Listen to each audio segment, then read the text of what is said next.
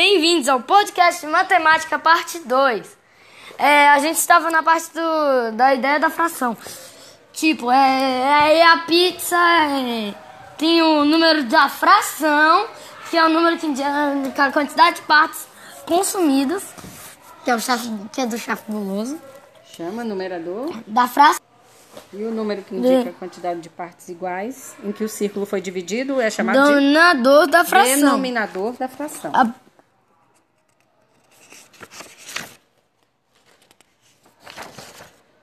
E outra coisa também, a leitura também. Ah, você quer falar isso? Tipo, se tem oito pipas no ar. Imagine oito pipas.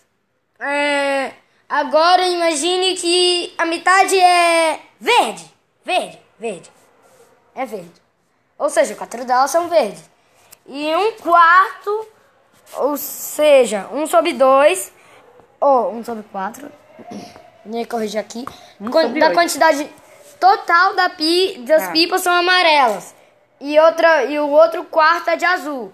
Ou seja, são duas amarelas, duas azuis e quatro verdes. Ou então veja aqui a imagem de uma reportagem de televisão. Na fração vai Imagina que você está vendo uma reportagem que tem seis carros estacionados. Três.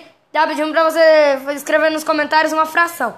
Que aí eles dizem que metade dos carros estacionados são pretos. Ou seja, um, um, um meio, de, metade é preto.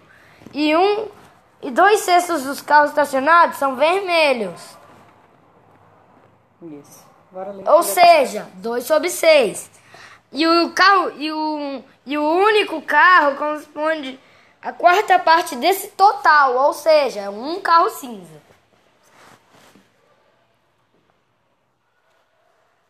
A leitura de frações. Veja alguns exemplos de lemos as frações de- com denominador de 2 a 9. 2 meio, 3 terço, 4 quarto, cinco, quinto, sétimo, sexto, sétimo, oitavo e nono. Também tem os de 10, 100 ou 1000, que, que primeiro o numerador em seguida, respectivamente, as palavras décimos, centésimos ou milésimos. Tipo, é, teve um evento com 10 inscritos, né? Mas 7, mas 7 décimos deles não apareceram. Ou então 37 jovens de 100 ouvem sertanejo, 37 centésimos.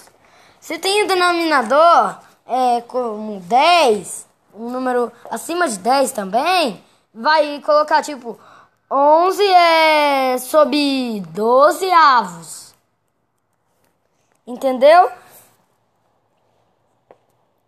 Agora vamos falar sobre representação de frações na reta numérica. Não vai cair. Hã? Tá bom. É, esse foi o final do podcast. Talvez a representação de frações na reta numérica fica para a próxima. Tchau!